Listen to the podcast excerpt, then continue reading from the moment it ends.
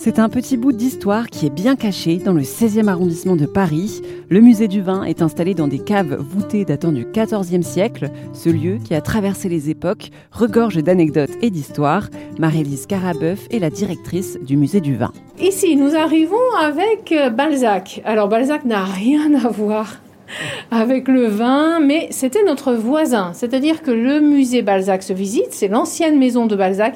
Il était là sous un nom d'emprunt, Monsieur de Brognoles.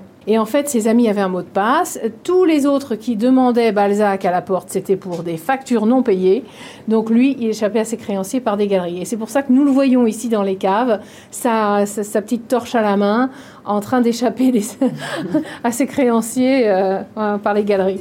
Le musée retrace aussi le lien entre le vin et certaines figures historiques, comme Napoléon, qui est ici représenté en poupée de cire. Le conservateur a voulu le représenter dans une cave en Bourgogne pour mettre en avant un petit peu la Bourgogne. Le vin préféré de Napoléon était le Chambertin qu'il coupait avec de l'eau. Bon, ça, il faut pas trop le dire, à vrai dire.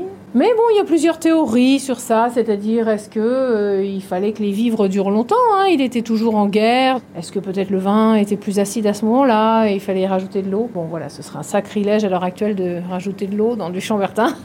le musée du vin revient également sur l'histoire des différents vins de France en fonction des régions. Les vins Paris et région parisienne, il ne faut pas oublier qu'il y a encore quelques vignes à Paris, le Clos Montmartre que tout le monde connaît, mais aussi un chardonnay à Bercy, un pinot noir dans le Clos des Morillons, c'est-à-dire donc par Georges Brassens dans le 15e.